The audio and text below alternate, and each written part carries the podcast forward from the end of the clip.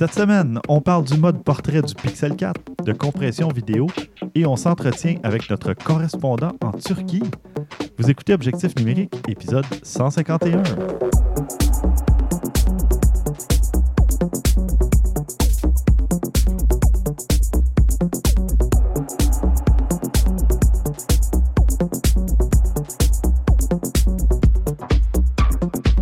Stéphane Vaillancourt au micro en compagnie de Maxime Soriol. Oh yeah! Salut Maxime. Et de Patrick Pilon. Bonjour. Salut Patrick. Euh, Patrick qui effectue un retour euh, parce qu'il était venu à l'épisode 35. non pas 135, mais 35. Ça fait quand même euh, un bail. Euh, qu'est-ce- 116 sauts de... 116 sauts de- de- d'écart. Dire de distance, ça marche pas. là. Ouais, ouais, c'est. On a beaucoup plus de mégapixels depuis. Oui, en effet, hein, ça a changé un petit peu euh, la technologie depuis ta dernière euh, visite. Euh, ben, on- je, mentionnais dans l'intro que tu es notre correspondant en Turquie. Veux-tu nous expliquer pourquoi, pourquoi te trouves-tu en Turquie et qu'est-ce qui est arrivé? Parce que tu étais, journaliste euh, à Radio-Canada, toi, au Québec, à Gatineau, je crois, si je ne m'abuse. Euh, Oui, dans la région de Ottawa-Gatineau. J'ai fait ça Mhm. pendant 10 ans. Quand on s'est parlé la dernière fois, je faisais ça. mhm. Et j'étais chroniqueur techno euh, également euh, la fin de semaine à la radio. Puis après euh, 10 ans de radio, télé, Internet, euh, dans la salle des nouvelles euh, principalement, euh, ben, euh, j'ai dû vivre une- euh, un changement de carrière euh, parce que euh, ma conjointe a eu un poste en Turquie, à Ankara, pour euh, les affaires étrangères. Donc, on a déménagé, euh, toute la famille. On a trois enfants ici en Turquie, à Ankara. Donc, euh, je disais, j'ai travaillé à Radio-Canada, puis j'ai beaucoup travaillé à faire des nouvelles sur le terrain. Donc, je faisais beaucoup de photos déjà à l'époque. Je faisais de la photo aussi personnellement. Puis, euh, comme je faisais beaucoup de radio, ben, ça m'a poussé à faire euh, des couvertures web, à porter un appareil photo sur le terrain, à faire du photojournalisme. Mhm. Et à cette époque-là, ma façon de travailler, mon workflow, entre guillemets, radiophonique, c'était euh, complètement mobile. Donc, je travaillais vraiment avec des téléphones, des tablettes, un appareil photo, euh, la Sony RX10 dont vous Mhm. aviez parlé euh, il y a quel- quelques, quelques mois. Oui. Donc, je transférais mes vidéos là-dessus. Je faisais des topos, des reportages vidéo directement du terrain. Puis j'ai travaillé beaucoup à changer les façons de faire euh, à Radio-Canada. Je donnais de la formation aussi sur des façons mobiles de travailler. Mhm. Mais quand je suis arrivé en Turquie, ben, je me suis questionné sur le changement de carrière que je pouvais faire. Puis j'ai décidé d'aller vers la vidéo Ah oui. parce que euh, ben, j'avais toujours fait de l'information et pour moi, le contenu était plus important que le contenant. Mhm. Donc, je me satisfaisais d'une qualité vidéo correcte. Si l'entrevue était bonne, ben, je considérais que c'était pertinent. Mais j'ai jamais considéré ce que je faisais comme artistique. Mhm. C'était intéressant parce que je, je choisissais quand même mon angle dans mes photos ou dans mes vidéos. Mais euh, en arrivant ici, j'ai commencé à m'intéresser à la démarche plus artistique de la photo puis de la vidéo. Puis j'ai décidé de euh, me convertir en vidéaste parce que je trouvais qu'il y avait plus de photographes, que c'était une expertise qui, euh, qui, qui avait une bonne valeur aussi euh, pour devenir pigiste ou travailler à mon compte. Puis je, je sentais qu'on était en train de vivre une, une petite révolution en vidéo, un peu la révolution que la photo a vécue il y a quelques années depuis l'arrivée des téléphones intelligents. Mhm. C'est-à-dire que les moyens de production coûtent moins cher, les connaissances dans ce, ce domaine-là sont plus accessibles, mais sont aussi précieuses lorsqu'on a une expertise. Et tout le monde veut des belles vidéos pour les réseaux sociaux. J'imagine que Maxime euh, est d'accord avec J'approuve, ça. mais il y a peu de gens qui connaissent réellement la technique et le storytelling. Donc, j'ai vraiment décidé de me lancer euh, complètement dans le monde de la vidéo. OK, mais toi, tu connaissais pas vraiment la vidéo euh, tu sais, euh, en tant que. Ben, disons, en tant que vidéaste, euh, par où par où tu as commencé pour euh, te, te lancer là? Il y a des principes de base en vidéo, tout comme en photo, à, à connaître, j'imagine. Oui, puis ça se ressemble un petit peu à la base, Mhm. dans la façon de, de réfléchir, composer une image, un Ouais. cadrage, tout ça. Mhm. Mais je travaillais à Radio-Canada avec des caméramans puis avec des monteurs, donc j'ai dû apprendre ces notions-là. Mhm. Euh, même si je faisais de la photo depuis un bout de temps, c'est c'est tout un autre monde. Ouais. La, grosse différence, c'est qu'une fois qu'on a trouvé un beau cadrage et une belle composition, on doit réfléchir au mouvement ou on doit réfléchir à ce qui va se bouger dans, dans notre image. Et euh, un peu comme la photo, au début, on, on pense qu'on comprend tout.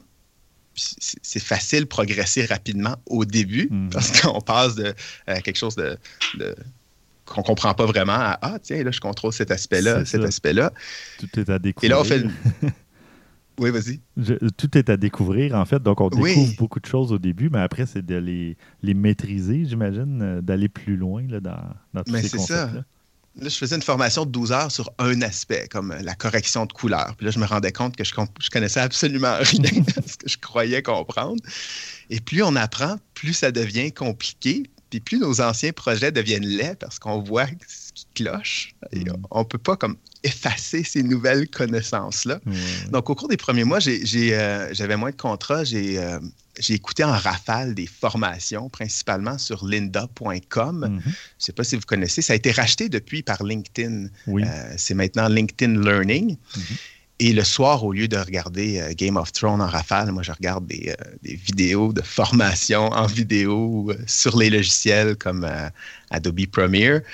Et euh, j'ai utilisé un petit peu d'autres services, Skillshare, dont plusieurs euh, YouTubers euh, parlent parce qu'ils font leur publicité. Il y a Udemy aussi, j'ai acheté Oui. certaines formations Ça, je connais, oui. et beaucoup de tutoriels aussi sur YouTube. Il y en a qui sont très, très utiles, mais euh, je reviens toujours à LinkedIn Learning. Ça reste ma plateforme favorite. Je trouve que c'est la plus professionnelle. C'est elle où c'est la plateforme où les experts sont vraiment des professeurs, pas seulement des dudes cool qui sont bons en vidéo, là, comme Ouais. parfois on retrouve sur YouTube. Et je pense que les deux sont importants là, parce que les, les- les- les bons vidéastes aussi peuvent donner des trucs euh, avec des nouvelles techniques. Mais LinkedIn Learning, je trouve que c'est la plateforme euh, qui est la plus pertinente et où les cours sont les mieux construits. C'est la plus chère, par contre. Lorsqu'on s'abonne là, par mois, euh, c'est c'est une trentaine de dollars par mois. Mais- Mais il y a du contenu. Il y a beaucoup de contenu, c'est ça. Donc, tranquillement, là, j'ai appris toutes les notions de base, les codecs, les mégabits par seconde, le 422, 420 dont Ah. Christian promet de nous parler depuis un bout de temps. On Ben y oui. reviendra tantôt. Oui, oui, oui. Justement, j'allais dire, ben, tu dois t'y connaître là-dedans. Puis là, comme par hasard, Christian, euh, euh, adressons hein, l'éléphant dans la pièce. Christian n'est pas là aujourd'hui parce qu'il est malade, supposément, mais il devait nous parler du 4-2-2. Alors moi, je, je soupçonne que les astres se sont alignés pour euh, que tu, tu- tu manifestes ton intérêt et puis finalement, c'est peut-être que c'est toi qui vas couvrir euh, ce, ce topo-là, ce sujet-là. C'est un hasard, c'était journée d'examen à l'école il est malade. Donc, c'est ça. Donc, je me suis vraiment basé sur tout ce que je pouvais trouver en ligne. Donc, j'ai appris par moi-même avec euh, des services, euh, des YouTubers. euh, euh, et puis, au-delà de toutes les connaissances, ben, il fallait que je pratique un peu. Donc, il a aussi fallu que je m'équipe tranquillement pour faire de la vidéo. Mhm. Bon, parfait. Puis parlant de t'équiper, justement, j'imagine que là, comme en photo, tu dois choisir un boîtier, des objectifs, des trucs comme ça. Mhm. Puis est-ce que tu vas vers les mêmes les mêmes objectifs, mettons, que ceux que tu prendrais en photo? Ou, euh, parce que j'imagine que maintenant, comme les appareils photo font aussi de la vidéo, tu peux opter peut-être pour un boîtier similaire ou non, mais les objectifs, euh, il n'y en a peut-être pas euh, des centaines juste pour la photo ou juste pour la vidéo non plus. Là. Ça se. Oui, bien, ça a été le- les grands questionnements, justement, parce que, comme je disais, on est un peu à un moment décisif ou un moment euh, où il y a beaucoup de changements dans la vidéo parce Mhm. que nos appareils photo font maintenant de la bonne vidéo. Donc, euh, pour la photo, j'utilisais un Fujifilm depuis le X Pro 1, depuis 2012. C'est ce que j'avais lorsqu'on s'est parlé à l'émission 35, euh, Mhm. le X Pro 1. Puis j'avais seulement trois lentilles, euh, des lentilles fixes, une 18 mm f2, une 35 f1.4, puis une 60 macro 2.4. Donc. J'ai appris en photo à me déplacer beaucoup au lieu d'utiliser un télé euh, objectif pour, euh, pour cadrer. Et j'ai utilisé ce système-là pendant cinq ans. Et même, même j'ai tellement aimé ce système-là de Fujifilm que quand mon premier X Pro 1 a brisé, j'en ai acheté un deuxième usagé. Puis quand je suis arrivé en Turquie en 2017, je m'étais acheté un petit XT10 d'occasion. Ça, Mhm. c'est comme une, une version édulcorée du XT1. Et euh, c'était bien pour la photo, mais encore pour la vidéo, c'était pas euh, assez efficace. Je trouvais notamment que les vibrations étaient vraiment intenses. Aucune de mes lentilles était stabilisée. L'appareil, le boîtier n'était pas stabilisé non plus. Donc, ça m'empêchait de filmer quoi que ce soit sans trépied. Donc, je me suis dit, ça me prend un capteur stabilisé ça me prend des objectifs stabilisés. Et Fuji, à l'époque, disait que c'était impossible de stabiliser les capteurs de leur série X. Donc, j'ai vraiment considéré changer complètement de système. J'ai observé tous les systèmes de boîtiers. Euh, moi, je travaille beaucoup en run and gun, comme on dit dans le, dans le milieu. Ça veut dire que, euh, comme journaliste, je, filmais souvent des événements en cours, quelque chose mhm. qui se déroule. Donc, je ne fais, pas de la vidéo ou je fais plus rarement de la vidéo où tout est scripté et on a vraiment le temps de s'installer et on ne bouge pas, on est sur un plateau de tournage. Mhm. Moi, je fais beaucoup plus de la vidéo euh, où je dois bouger d'une prise de vue à l'autre. Alors, je me cherchais un système qui était compact, quelque chose qui n'est pas trop encombrant. Et j'hésitais entre le Panasonic GH5, que plusieurs aiment, mhm. mais qui est micro 4 tiers. Donc, ça, c'était ce qui me faisait euh, hésiter un peu. Puis, il y avait le Sony A7R3 qui venait tout juste de sortir, mais qui coûtait un peu cher ici en Turquie, notamment en raison des taxes d'importation et euh, des objectifs.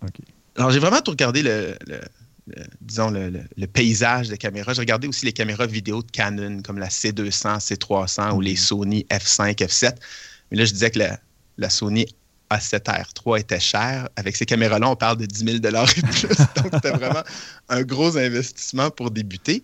Et là, tout à coup, Fujifilm a dévoilé la XH1, ah, oui. qui a euh, donc la stabilisation dans le boîtier et toutes les capacités techniques de la XT2, dont du 4K et des ralentis à 120 images par seconde.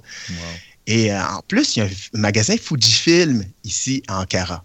J'étais déjà allé pour faire réparer ma, XT10 et l'expérience était fantastique. Quand j'étais au Canada, faire réparer mon appareil Fuji, ça mm. je, devais l'envoyer par la poste. Ça me coûtait euh, presque 50 dollars de frais de poste. Ensuite, euh, j'attendais un mois, alors qu'ici, je l'amène en magasin, ça me coûte rien. Puis une semaine plus tard, mon appareil euh, revient réparé. Donc, j'ai craqué pour la Fujifilm XH1. Et euh, je suis devenu ami avec le gars du magasin Fujifilm d'Ankara. ça m'a permis d'ailleurs d'essayer plein d'objectifs ah, euh, lors de mes multiples visites. Puis parenthèse, toute ma vie, j'ai acheté mes appareils photo en ligne. Puis c'est la première fois que j'achetais ça dans un magasin photo. Puis je dirais que maintenant, je comprends vraiment la valeur d'avoir un gars dans une petite boutique qui baigne dans ce monde-là puis qui peut me conseiller. Je trouve que ça, ça a une belle valeur que j'ai euh, découvert. Hum, c'est bien. Alors là, depuis, ben, j'ai j'ai euh, travaillé à bâtir mon arsenal. J'ai acheté euh, environ 6-7 objectifs. Euh, j'ai une XT3 aussi que j'utilise comme deuxième caméra ou première selon le contexte. Et j'adore toutes les molettes sur le boîtier, le fait que mon ouverture est directement sur l'objectif. Puis la qualité vidéo des appareils de Fuji est vraiment intéressante. Sur le XH1, j'ai du 100 mégabits par seconde en HD. Puis j'ai du 200 mégabits par seconde en 4K. Ça, c'est plus que la Sony A7R3 qui fait que du 100 mégabits, autant pour la HD que la, 4K. Puis la XT3, c'est encore plus, c'est 200 mégabits par seconde en HD, puis 400 mégabits par seconde en 4K. Donc, c'est beaucoup moins compressé. Mm-hmm. La GH5 de, Panasonic dont je parlais le fait, ça aussi, du 400 mégabits par seconde. Mm. Mais encore une fois, je, sentais que tranquillement, le format 4 tiers allait perdre des galons. Donc, j'ai vraiment décidé de me lancer dans le Fuji. Puis là, euh, depuis, ben, je me suis équipé en objectif. Ce qui est paradoxal un peu, c'est que je suis passé d'un système qui était tout petit avec des lentilles, euh, principalement des, fixes, des primes. Mhm. Puis maintenant, euh, j'ai les grosses lentilles, comme la 50-140 2.8, la 16-55 2.8. Donc maintenant, j'ai un gros sac à dos à transporter, mais ça reste plus petit que l'équivalent en DSLR ou en full frame. c'est un choix personnel. chacun choisit son appareil en fonction du contexte où il est puis ce dont il a besoin, mais je trouvais que Fujifilm était vraiment celui qui répondait le mieux à, mes besoins. Mais effectivement, euh, quand tu fais de la vidéo, si tu veux faire un zoom in ou zoom out, des trucs comme ça, mm. ben c'est c'est pas avec des, objectifs euh, à focale fixe que tu vas pouvoir le faire. Donc, euh, le, choix s'imposait presque de faire ça. Puis, avec une grande ouverture, euh, c'est beaucoup plus pratique pour la lumière, tout ça. Mm-hmm. Ben, c'est ça. justement, on parle d'objectifs similaires. Justement, tu parlais du 50, 140, f2.8, etc. Mais quand tu fais de la vidéo versus de la photo, est-ce que tu rencontres les mêmes défis? Parce que la vidéo, techniquement, oui, tu peux tourner à 120 images secondes, mais tu peux tourner juste à 30 ou 60, donc tu as peut-être besoin d'un peu moins de lumière ou à, part la stabilisation euh, qui est mhm. quand même nécessaire, euh, qu'est-ce que qu'est-ce que tu rencontres comme défi euh, de ce côté ben, La stabilisation, je te dirais que ça reste quand même le plus grand défi. Mhm. parce que on bouge, ça bouge, tout bouge, on respire, notre cœur bat. Donc, quand on filme, puis plus, plus on zoome, plus on le voit sur l'image. Mm. On peut utiliser un trépied, euh, mais euh, avec une, tête à fluide, là, donc, qui permet de, de faire des pannes, donc quand on passe de gauche à droite ou des tilts quand on va de, haut en bas. Mais rapidement, j'ai trouvé que juste ça, ça faisait des vidéos un peu trop fromagées, disons. ou euh, qui avait un style des années 80. Mm-hmm. Et ce qui rend vraiment une vidéo professionnelle au-delà de la belle composition puis du, beau cadrage, c'est souvent le mouvement de la caméra. Donc, le défi était beaucoup dans euh, stabiliser ta caméra en faisant un mouvement.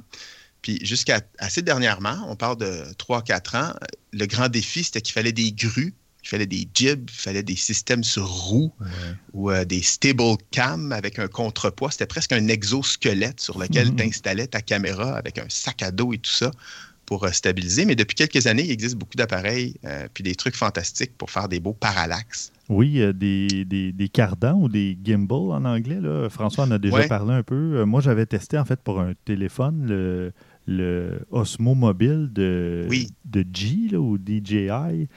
Donc, euh, pour caméra vidéo aussi, ça existe. Là, je sais que François travaille avec ça euh, régulièrement. Mhm. Euh, toi, est-ce que tu as fini par opter travaille avec des, des, gimbals encore plus gros, lui, parce que plus, l'appareil est gros, plus c'est gros. Mais c'est ça, maintenant, il y en a des versions tout petits qui tiennent ben, dans notre main. Il filme souvent avec soit des Sony ou même son, son mhm. Canon 7D sert encore. Donc, il n'y a pas toujours des, gros, des grosses caméras vidéo. Là. Mais oui, c'est déjà arrivé. Je l'ai déjà vu même avec un, kit comme ça. ça, ça rejoint un peu mon point de tout à l'heure où je disais qu'il y a comme une révolution en vidéo. C'est que les moyens de production sont de plus en plus accessibles et mhm. abordables. Puis on peut faire des prises de vue qui demandaient tout un arsenal maintenant, beaucoup plus facilement avec un gimbal notamment. Oui. On parlait de, lumière, ben, de luminosité, mais j'imagine que là, tu as toute la notion d'éclairage qui doit être contrôlée pour toute ta séquence vidéo et non pas juste mm-hmm. la scène que tu captures. Là, il y a tout un travail là-dedans de, préparation ou d'anticipation à ce qui pourrait se produire avec euh, des reflets ou des trucs comme ça. Oui, puis j'ai vécu dans le déni assez longtemps à ne pas vouloir apprendre euh, l'éclairage mm-hmm. correctement, ne pas vraiment savoir comment éclairer parce que je savais qu'à partir du moment où j'allais comprendre, j'allais le voir constamment mm-hmm. dans les vidéos. Puis, euh, effectivement, c'est un peu comme la photo, parce qu'on doit, surtout comme la photo lorsqu'on travaille en studio, parce qu'on doit bâtir un éclairage. Si on fait une entrevue, notamment, mhm. euh, ça peut être euh, avec trois lumières et on doit réfléchir à comment on les place. Et je voulais travailler d'une façon assez portable, donc je refusais un peu de m'équiper de gros équipements, mais j'ai trouvé un, bon milieu. Il y a des, des lumières de aperture la ALF7, qui est toute petite. C'est à peu près gros comme une boîte de macaroni au fromage, je dirais. Puis, euh, on peut euh, les brancher sur des blocs piles USB-C. Hmm.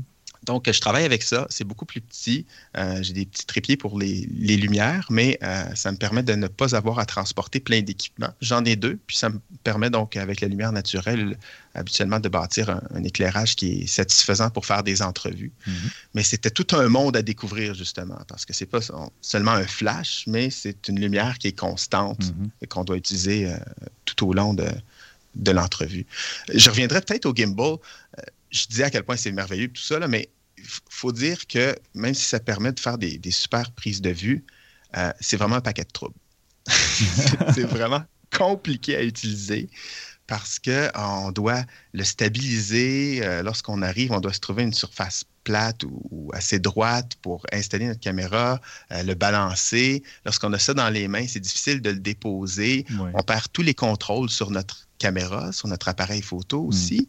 Donc, euh, comme le focus, tout ça, ça, devient difficile. Donc, oui, ça permet de faire des superbes prises de vue, mais euh, c'est vraiment pas un appareil magique là, euh, qui, transforme toutes vos productions en productions hollywoodiennes. Ça demande beaucoup de travail. Puis, euh, le plus important, je dirais, c'est de réfléchir à quand est-ce qu'on en a réellement besoin, puis l'utiliser seulement pour ces prises de vue-là.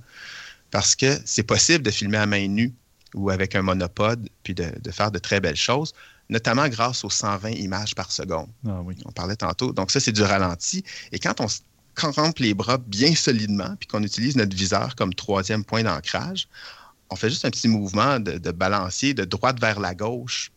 Et euh, en une seconde, on capture, avec les 120 images par seconde, on capture 5 secondes de mouvement et il n'y a, presque pas de, vibration, puisqu'on le fait très rapidement, ce mouvement-là. Donc, ça, c'est comme la façon de tricher, d'utiliser des ralentis. Ça nous permet de, filmer à main nue. Il ne faut pas en abuser. On voit beaucoup ça sur YouTube. Il y en a qui, en abusent un peu parce que c'est la façon facile de faire. Mais euh, ça permet une belle polyvalence dans, dans, ton produit. Mais le prix à payer, on parlait de lumière un peu, c'est qu'en basse luminosité, à 120 images par seconde, on a beaucoup plus de bruit. Ah, c'est ça. Parce que pour atteindre cette quantité d'images par seconde-là, on doit monter l'ISO. Mhm. Et du bruit en vidéo, là, c'est particulièrement laid. en photo, c'est laid, mais ça passe. En vidéo, ça bouge le bruit. c'est comme s'il y avait quelque chose de vivant dans vos ombres ou dans les, les, zones de couleur sombre. Ça grouille, là. Et c'est vraiment laid. Donc, euh, on doit apprendre vraiment à à réfléchir, bon, ici, est-ce que j'ai assez de lumière pour faire ça en 120? Sinon, ben, on peut le faire en 60 images par seconde. Euh, puis moi, je travaille toujours en 24 maintenant. Euh, donc, mon produit fini est toujours en 24. Ça donne un look un peu plus cinématographique. Donc, euh, si je filme en 60 images par seconde, puis je ralentis ça en 24, c'est déjà trois fois moins vite. Mm-hmm. Donc, il y a plein de petites façons de tricher comme ça au lieu d'utiliser le, le fameux Gimbal. Ah, ben, super. Ben, écoute, on parle, on parle de temps film, c'est super intéressant. Mm. Euh, mais on a plein d'autres sujets aussi. Tantôt d'ailleurs. Euh, oui, j'aimerais ça, j'aimerais ça que tu me parles du fameux 422 et compagnie euh, tout à l'heure. On retombera un peu plus dans le technique. mais on va faire le petit tour de table habituel. j'aimerais ça même commencer par toi, à savoir qu'est-ce que tu as fait côté photo ou, OK, je vais te laisser une chance, côté vidéo, euh, au cours des dernières semaines, disons, ou depuis le début de l'année 2020, euh, si tu en as fait. sinon, ça peut remonter un petit peu plus loin. Hein.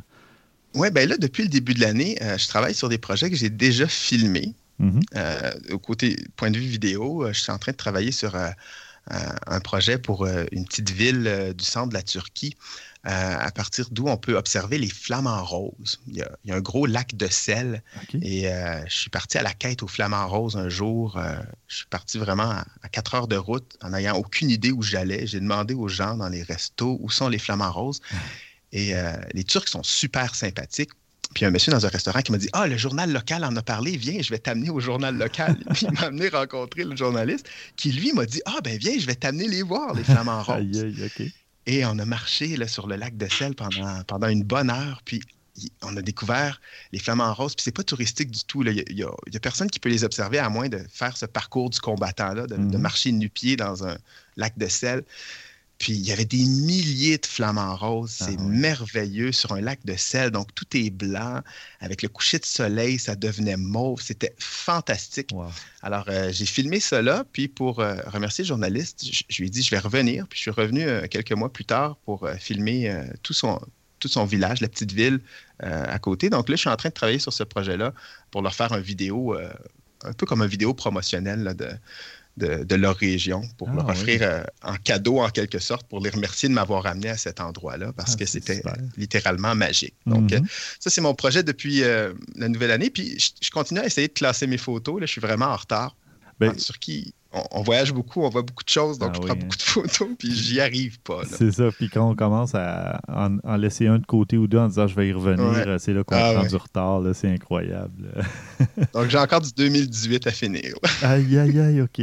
Mais sinon, euh, tu as filmé les Flamands, mais est-ce que tu as pris des photos aussi par hasard? Euh? Oui. Oui? Oui, oui, je pourrais en partager d'ailleurs. Ben oui, si jamais tu en as une ou deux euh, qu'on pourrait mettre dans les notes d'épisode, ça serait vraiment génial. Je suis sûr que les auditeurs et auditrices seraient intéressés de voir ça. En tout cas, moi, je suis intéressé de les voir. Là. Moi aussi. je disais que j'étais devenu ami avec le gars du, du, Fujifilm. Je suis allé le voir juste avant. J'ai dit Par hasard, est-ce que tu me prêterais la, la 100-400 juste pour la fin de semaine? Que je puisse l'essayer un peu Puis il m'a dit oui. Fait que je ah l'ai apporté avec moi. Alors, j'ai des superbes photos puis vidéos parce ah. que on peut pas trop approcher des flamands. Plus on ben approche, plus eux reculent. Mm-hmm. Mais euh, avec ça, j'ai réussi à faire des trucs fantastiques. J'avais tellement peur de l'échapper dans le lac de sel. Ah oui. parce que le sel, c'est mortel. L'objectif. Mais bon, donc euh, oui, je vais partager ça avec plaisir. Ah, super, ben, c'est gentil.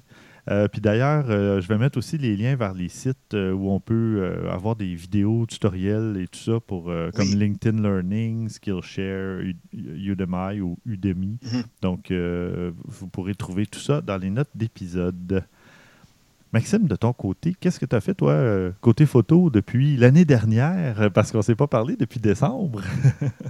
Non, depuis même la dernière décennie, j'ai fait très peu de photos. C'est toujours la même rengaine, donc j'en voudrais pas. Il fait noir, il fait froid, les conditions ne sont pas idéales. En fait, ce que j'ai fait, c'est consommer de la photo plutôt, en, quelque sorte. Mm-hmm. J'avais fait un contrat de gestion du compte Instagram de Tourisme Montréal qui compte 260 euh, 000 abonnés.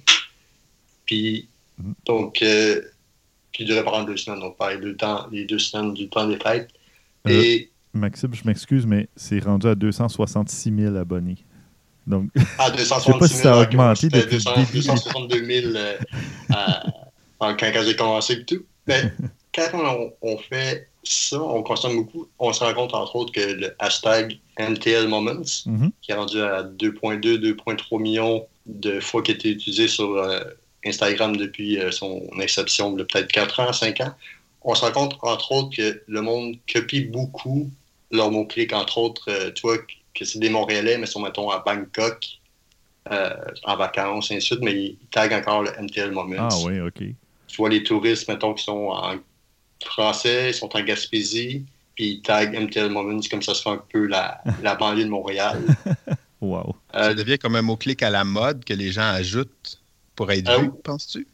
Mais ben oui, pour être vu, mais entre autres, quand c'est un mot-clic si utilisé, mm-hmm. tu peux être vu en quelque sorte, tu es plus facilement répertorié sur une affaire, mais c'est il y en a tellement qui rentrent par jour que la photo est vue euh, dans la par tu te perds dans le bruit, ouais. Oui, oui. Dans le bruit, c'est vu par les euh, deux, trois personnes qui s'en occupent euh, vraiment à, les répertorier et ainsi mais sinon, ça, tu te perds. Puis en même temps, c'est que il y en a beaucoup, tu de les euh, photographes de nu.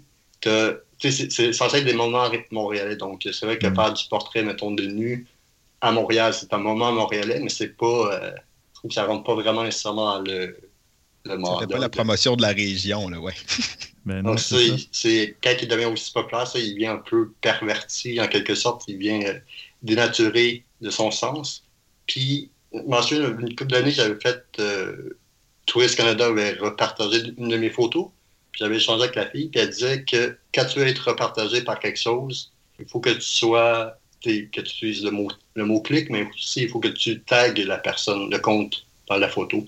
C'est vrai que ça aide beaucoup parce que justement, ça Là aussi, il y a beaucoup de bruit et tout, mais on permet de, quand même de retrouver bien les, euh, mieux les photos, mieux voir. Il y a un peu moins de bruit là-dessus, donc euh, plus facile à, retrouver les bonnes photos. Sinon, euh, je remarque que c'est 260 000 personnes. Ça n'a plus vraiment d'impact Instagram, je trouve, parce que j'ai regardé les comptes des personnes que je partageais, puis il y avait des comptes que c'était très peu d'abonnés, comme 1000, 1500, puis ils en gagnaient genre tout 10 abonnés à peu près donc, le monde, ils consomment la photo, mais ils ne font pas la deuxième option de d'aller voir le photographe, le compte. Ils font juste. Euh, oui, je sais. Je, je, je, stagne depuis des semaines, sinon des mois. J'augmente, tu sais, un, deux, trois abonnés par semaine. Euh, les gens font même plus le clic de s'abonner. Ils regardent juste soit qu'ils suivent des mots-clics ou ils, ils, voient passer ça dans leur fil. Euh, tu sais, quand tu fais une recherche, tu as des fois des suggestions de photos. Là, tu tombes sur des trucs par hasard je reçois des likes, mais c'est tout. Euh, il y a quelques personnes qui s'abonnent, ça se désabonne après. Là, tu dis, OK. On dirait que le, comportement des gens sur Instagram euh, est différent. C'est vraiment plus pour consommer de la photo, puis il n'y a plus tant d'attachement aux, gens, on dirait. Penses-tu qu'à force d'avoir beaucoup d'abonnés, ça, fait un peu comme Facebook, puis les gens commencent à se désabonner ou à vouloir moins de sources oui, c'est Qu'ils retrouvent dans, leur fil, peut-être? Mhm. Je sais qu'au début d'année, c'est sûr, avec les résolutions, il y a beaucoup. Euh, j'ai deux, trois collègues qui disaient euh, Ah, euh, tu vas faire un ménage dans, dans mon Instagram, et ça. Il y a mhm. vraiment deux, trois de mes collègues qui ont fait ça au début de l'année, juste pour alléger le feed. Puis là, mon collègue, entre autres, il, sentait mal quand il se désabonnait de quelqu'un, puis il se rendait compte que de toute façon, la personne ne suivait pas. Il y avait comme une certaine fierté, fierté mais qu'il se rendait compte que la personne le suivait, il sentait mal, puis il avait comme envie de se, comme, se réabonner, mais il était gêné de se réabonner parce que ça allait faire une notification à personne. Comme, genre, comment? J'étais un peu anxiété, là.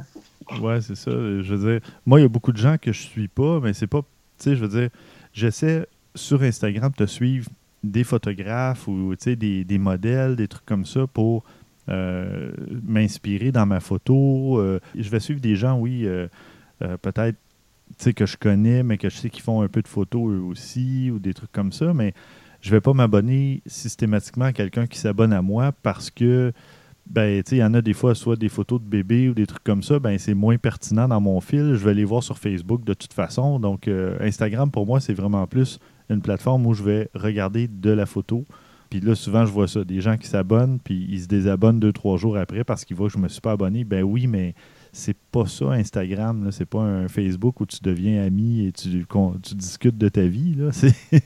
Mm. C'est une plateforme où tu suis des, du contenu, euh, des, gens que tu as envie de suivre. Un peu comme Twitter, dans le fond. Je veux dire, tu peux t'abonner à plein de comptes Twitter, puis les gens sont pas obligés de s'abonner à toi. Mm. Donc, La relation n'est pas mutuelle nécessairement. Ben non, c'est ça. Ça, c'est pas des relations amoureuses. Non, c'est ça. Ben, ça, peut aller à sens unique. Euh. ben, même au-delà des relations amicales, il y a des ou, professionnelles, je veux dire, il y a des gens qui me suivent, mais que je les suis pas en retour, mais c'est juste parce qu'ils font pas de photos, tu sais, ou je sais pas. Euh, quelqu'un qui va faire, mettons, juste de la photo d'enfant, ben moi, ça me parle moins, c'est pas ça mes projets, euh, je vais moins les suivre, tu sais, donc il y, a une raison pour laquelle c'est pas parce que j'aime pas la personne ou qu'elle ne m'intéresse pas, mais c'est plus que le contenu qui est publié vient moins me chercher, mais les, gens, des fois, le voient pas comme ça. Donc, euh, je vis avec, c'est tout. Moi, je, bon, je me sens pas mal sur Instagram parce que c'est. C'est sûr pas pour tout le monde, mais c'est comme moins personnel. Sur Facebook, c'est la vie, donc en quelque sorte, si tu n'es pas, pas ami avec Facebook, tu comme tu peux le couper de ta vie ou un ça, mais Instagram, c'est plus. C'est comme moins intime, je sais pas comment. Ben c'est ça, c'est du contenu, c'est du contenu, tout simplement. Euh, c'est ce que tu veux euh, consulter, consommer, euh, t'inspirer. C'est pas. C'est exactement. C'est pas ni comme LinkedIn au niveau professionnel, ni comme Facebook au niveau personnel. C'est une plateforme que je vois plus, moi, comme Twitter, qui est du contenu auquel tu, tu veux t'abonner. Il y a peut-être un mélange des genres qui fait que certains le considèrent comme un réseau social vraiment personnel. Mais moi aussi, je partage euh, pas mal cette vision-là. Les, plus jeunes, comme ma fille, n'est euh, pas sur Facebook. Ses, ses, amis sont sur Instagram, euh, probablement Snapchat et compagnie. Donc, c'est plus un réseau social, mais encore là, ça dépend des, gens ou des, habitudes. tu disais que tu, voulais, que tu crois, croissais plus, puis que moi aussi, que les comptes ne croient plus, mais si vous voulez avoir un compte qui croit sur TikTok, c'est la plateforme idéale. Euh, justement, il y a un jeune chanteur québécois, Soran, qui s'appelle. Il est très populaire chez les jeunes. Il a ouvert un compte le 6 janvier, puis il a déjà eu 100 000 abonnés euh, en mettant deux publications. Euh, c'est l'endroit où on va avoir encore des abonnés. Ouais, mais c'est plus des vidéos, non, TikTok, ou je me trompe? C'est comme des, c'est comme des, des vines. ouais, ouais. Où tu chantes, là. Mais avant, c'était un peu plus karaoké parce que c'était l'application Musicali qui était rachetée par euh, l'affaire, euh, l'affaire, la compagnie chinoise. Puis euh, maintenant, c'est comme plus des vidéos humoristiques. c'est un peu un genre de mutant de, de Vine, de Snapchat, mais même si ça reste tout le temps, puis de, mm-hmm. de YouTube très anecdotique qui montent vraiment beaucoup. Will Smith est rendu dessus. René, euh, pas René Zellweger, mais Reese Spoon qui est rendu dessus. Donc, euh, Et ça reste vraiment du divertissement plus que du contenu. Oui, euh, c'est ça. Ce serait un peu difficile pour objectif numérique de. ah, non, non, Des vidéos pour les photographes, ça sert à rien. Peut-être pour des vidéastes comme toi, mais des femmes à rose, c'est un petit peu trop contemplatif pour la plateforme. Donc, ça, ça fonctionnerait pas. C'est drôle. En tout cas, juste pour finir pour euh, Tourisme Montréal, puis je me rends compte aussi des fois avec euh, d'autres, mettons comme un blog, ainsi de suite. Souvent, le monde, quand on like une photo ou qu'on on dit que mettons, la vidéo est bonne ou c'est ça, moi, je le prends comme un saut de, bravo, bonne job, ainsi de. Mais eux autres, ils prennent ça comme le fait qu'ils vont être repartagés sur la plateforme, puis après ça, ils, genre, ils, reviennent pour dire euh, quand est-ce partage, quand est-ce partage. Ah oui, c'est ça. C'est comme ça. le retour sur les likes. Mm. Donc, ils disent que le like, c'est l'étape euh, suivante. C'est vrai que tu as plus de chances tu un like, mais c'est pas nécessairement pour ça.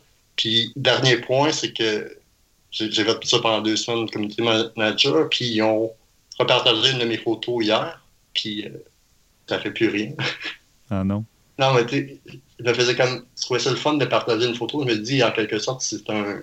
Il n'y a pas beaucoup d'abonnés ou si c'est comme tu vois que c'est quelqu'un qui sait pas son travail. Mhm. Tu dis, sa journée est faite euh, en partageant la photo, en quelque sorte. Oui. Donc, il va être heureux. Mais là, un coup, tu as fait ça, ça, ça inhibe la satisfaction. Non, je suis content d'être partagé, mais je veux dire, ça. Tu te sentais plus aussi unique que la première fois. Oui, exactement. Ah. C'est ça aussi qui me connaissent, donc c'est encore plus que- qu'avant. donc, euh, Ah, fait que t'avais, t'avais moins de mérite, c'est ça que t'entends? Non. ah, peut-être aussi, là. La photo est vite faite. euh, Non, mais on va la mettre, là. La photo est vite faite, mais j'ai commencé à m'entraîner à un nouveau gym, pas à cause de la nouvelle année, mais parce que mon gym avant, il est fermé parce qu'il se voulait haut de gamme puis il était cheap. puis on a, c'est au sixième étage, puis on a une belle vue sur la murale dans le Mile End. Puis euh, je voyais le monde patiner, ainsi de. Je me dis, ah, en revenant de, du gym à chez nous, je vais arrêter là. Il était à quasiment 5 heures, donc il commençait à faire noir. Donc, prendre une photo rapide, puis euh, tout le monde qui joue au hockey. Puis ça, ça a été ça. bon. Puis t'as capté quelqu'un juste avant que, qu'elle fasse une chute en patin. Donc, il y a quand même une Ah ouais, histoire ouais, derrière ouais, ta j'avais photo. peur que, j'avais peur que j'aille filmer ça, ainsi de suite. Là. Ah, non, non, non, euh, inquiétez-vous pas. C'est juste C'est une pas photo, on la TikTok. reconnaît. C'est ça? Ah non, non, non, c'est TikTok, euh, j'aurais fait un genre de boomerang avec euh, sur, euh, sur du, je sais pas moi, euh, niveau 10 d'Eminem. Non, Eminem, ça me pointe plus les jeunes, sur euh, Bieber. Parfait. Moi, Toi, ben, Stéphane, Moi, de mon côté, j'en ai fait, j'en ai fait un peu avant Noël. J'étais allé au spécial de Noël des Mystérieux Étonnants qu'on salue. Euh, Benoît par sont là, en tout cas, ça te permet de faire des photos à, à chaque épisode de Ben oui. Mystérieux Étonnant. Ben, moi, j'aime ça. J'aime ça faire leurs émissions spéciales. On avait fait euh, la 600e, on a fait l'Halloween. Euh, ben, en fait, j'ai fait l'Halloween. Christian n'était pas là. Spécial de Noël, euh, même chose. Je suis pas sûr. Je pense qu'il pouvait pas. Mais de toute façon, euh, c'était un, un endroit assez restreint. C'était de la photo euh, de plateau, que je dirais, cette fois-ci. Euh, c'était dans un, Airbnb, un, appartement que quelqu'un avait euh, loué à l'équipe des Mystérieux, à Benoît. Puis ils se sont retrouvés à faire un studio dans la pièce du fond. Puis là, il y avait peut-être une douzaine ou une quinzaine de chaises. Il y avait des gens assis dans des sofas, tout ça. Donc, il n'y avait pas beaucoup de place pour bouger. C'était quand même tout un défi. Euh, beaucoup Avais-tu de- apporté ton grand angle ou seulement ta 50? Moi, j'avais que ma 55 mm. Oh! Non, non, mais Wow. moi, moi c'est mon défi là, parce que euh, je peux justement. C'est plus difficile de faire des, des plans larges, mais tu es toujours plus près de tes sujets. C'est toujours des photos Oui. plus intimes. Et j'ai capté des beaux moments, des, des moments dont je suis fier. Euh, un regard entre justement euh, Marie-Lune du, du podcast euh, Cœur et Croupe, euh, qui, qui reviendra peut-être, mais qui est en pause depuis presque un an. là. Et son copain, j'ai réussi à capter un, beau regard entre les deux. J'ai des photos, un, un fou rire entre des spectateurs et ben, Laurent Boutin, qui est un co-animateur, puis Étienne Cormier aussi, donc qui, avait l'air d'avoir beaucoup de plaisir quand j'ai pris la photo.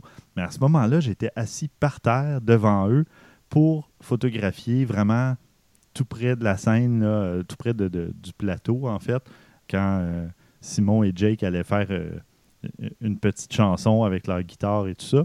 Puis là, je me suis retourné parce qu'ils parlaient, ils faisaient des blagues, évidemment. Puis là, ben, j'ai réussi à capter le moment où ils étaient vraiment en train de rire. Puis les deux sont habillés avec un chandail rouge, vu que c'était un peu avant Noël, tout ça. Puis ça fait, euh, fait une belle photo. Puis euh, j'ai eu plein de compliments, en tout cas, sur euh, cette photo-là et plusieurs autres. Donc, j'étais vraiment content de, mes, gros plans aussi. Moi, ma, ma 55 mm, quand j'ai commencé à travailler avec ça, ça a été une, une révélation.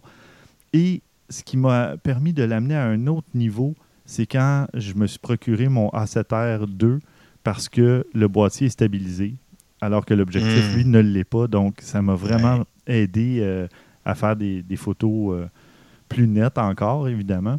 Surtout quand Ça te fait voir les choses différemment parce que tu te concentres plus sur des détails, justement. Oui, exactement.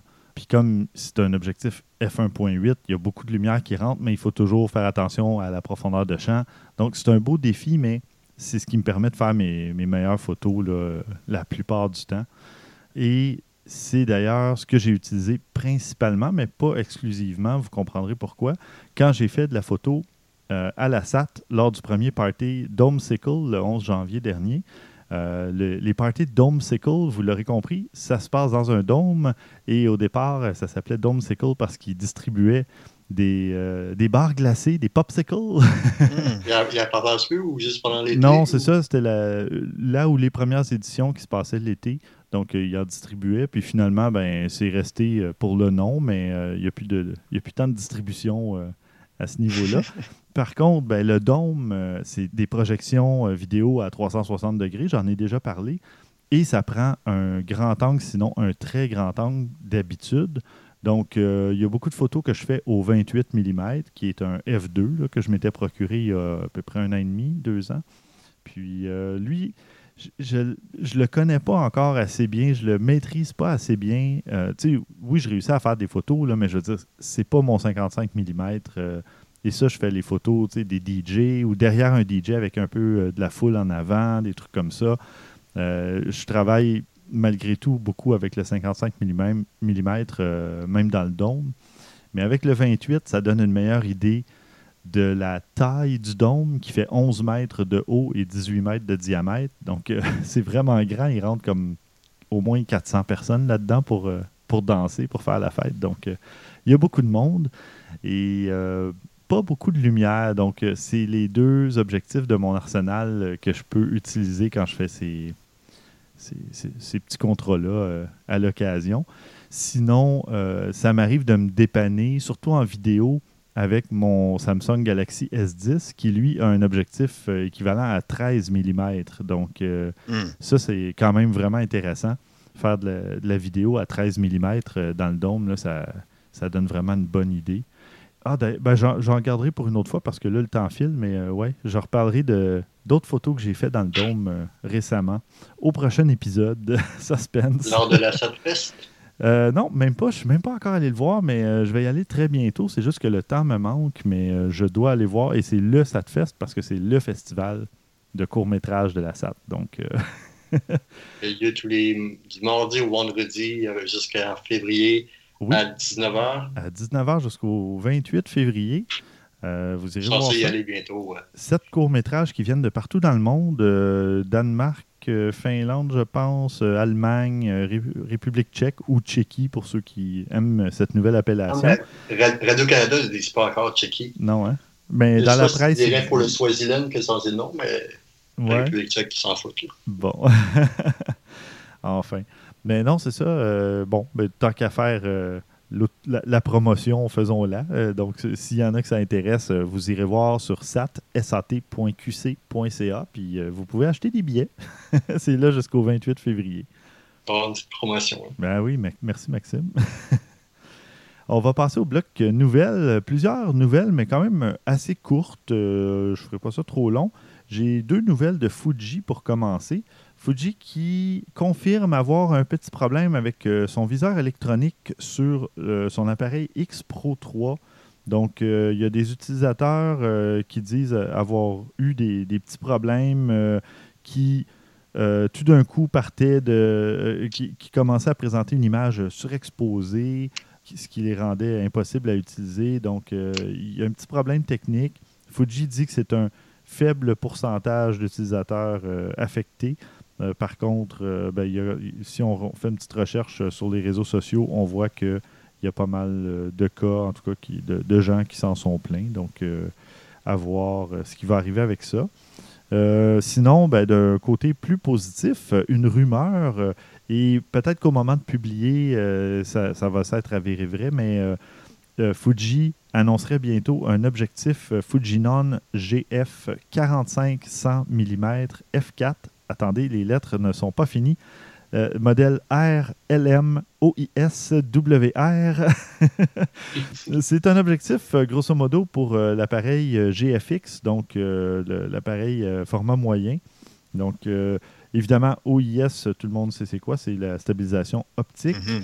Euh, par contre, je ne pourrais pas vous dire tout ce que le reste veut dire. Euh, R, WR, ça veut dire que c'est Weather Seal, donc c'est euh, la résistance aux intempéries tropicalisées. Oui, tropicalisées, donc excellent. Mais évidemment, avec ces appareils-là, ça prend ça. C'est la moindre des choses. Oui, c'est la moindre des choses. Mais le R et LM, euh, malheureusement, c'est peut-être la monture. Non, quoi que c'est GF, GF, la monture. Je pense que le ED, c'est un truc euh, optique de ED, une couche de finition sur les lentilles. Il faudrait vérifier. Oui. Donc, à ce stade-ci, au moment d'enregistrer, c'est encore une rumeur, mais ils disent d'ici la fin du mois de janvier que ce serait annoncé. Donc, vous irez voir si vous écoutez l'épisode tout près de la fin du mois de janvier ou, après. la nouvelle est probablement sortie. On a Steve Rodrigue, un auditeur qui a publié, en fait, qui a partagé une nouvelle par rapport au Google Pixel 4 euh, et le Pixel 4 XL, les téléphones, euh, les nouveaux modèles de cette année, en fait de l'automne 2019 que Google a lancé. Euh, évidemment, bon, depuis quelques années, que ce soit Google, Apple, Samsung et, autres, ont soit plusieurs objectifs ou de l'intelligence artificielle qui permet de faire un mode portrait qu'on appelle donc de créer du flou d'arrière-plan derrière le sujet dans une photo, eh bien, euh, le, ben là, le fait que le Pixel 4 euh, est équipé de deux objectifs euh, facilite encore plus la chose. C'est doublé en plus d'un capteur à double pixel, donc dual pixel. ça permet d'effectuer des, des, flous en arrière-plan plus réalistes ou mieux calculés, devrait-on dire. Parce qu'en fait, c'est pas comme avec un véritable appareil photo, c'est de je sais pas si on peut appeler ça de l'extrapolation ou euh, c'est du calcul par intelligence artificielle qui fait en sorte que l'appareil détecte qu'est-ce qui est euh, à l'avant-plan ou qu'est-ce qui est au focus. Donc, euh, c'est comme la volumétrie dans le fond. Ouais, c'est capable de savoir ce qui hein. est près, ce qui est loin. Oui, oui, c'est ça. Puis, tu vois, ce que, ce que ça permet, c'est quand on prend la photo avec le téléphone, ben, le, les deux objectifs euh, capte un effet qu'on appelle parallaxe parce qu'il y a un micro-mouvement quand on prend une photo, malgré tout. Mm-hmm. C'est ce qui va permettre de déterminer l'effet 3D dans la photo, donc ce qui va se retrouver aussi à l'arrière-plan, etc. Et évidemment, le flou en photo, que ce soit avec un véritable appareil photo ou dans ce cas-ci, ben, euh, va être accentué plus l'arrière-plan est loin de, derrière le sujet. Donc, euh, tout le calcul est basé là-dessus aussi. Là on peut peut-être rappeler parallaxe, ce que ça veut dire pour les auditeurs qui sont moins familiers. C'est la, différence entre les, trucs en avant-plan et en arrière-plan. Euh, ne bougeront pas à la même vitesse quand on, bouge de gauche à droite. Donc, en vidéo, on l'utilise beaucoup pour faire des effets euh, cinématographiques, mais dans ce cas-ci, effectivement, ça, permet de calculer en, analysant le mouvement puis, puis les éléments, qu'est-ce qui est devant, qu'est-ce qui est au milieu, puis qu'est-ce qui est derrière. Merci beaucoup de la précision. Donc, euh, à surveiller, il y aura évidemment le lien dans les notes d'épisode. Si vous voulez en savoir un peu plus, euh, c'est expliqué de façon euh, assez technique, mais pas trop, pas trop complexe malgré tout. C'est quand même assez bien expliqué. Donc, vous pourrez aller voir ça sur le blog de Google en passant par les notes d'épisode. Je viens de vérifier pour les, lettres. Donc, LM, ça veut dire que c'est c'est en lien avec l'autofocus. Ça veut dire qu'il y a un système euh, de linéaire moteur, donc des moteurs linéaires. Ce qui fait en sorte qu'on a moins de, focus breathing ou de, modification quand on fait le focus. Puis le mm-hmm. R, c'est pour le ring. Donc, il y a ah. un, anneau. Une molette, un anneau dédié à l'ouverture sur euh, la lentille. Ah, ben tu vois. Merci beaucoup, Patrick. Chaque lettre a une raison d'être. oui, oui. ben non, mais c'est super. Écoute, euh, je pense que je vais te réinviter. Tu peux apporter des précisions euh, au, sujet N'importe quand. je suis à l'autre bout du monde, mais je suis très disponible. Oui, c'est ça. Parfait. Euh, sinon, Maxime, tu avais une nouvelle pour nous?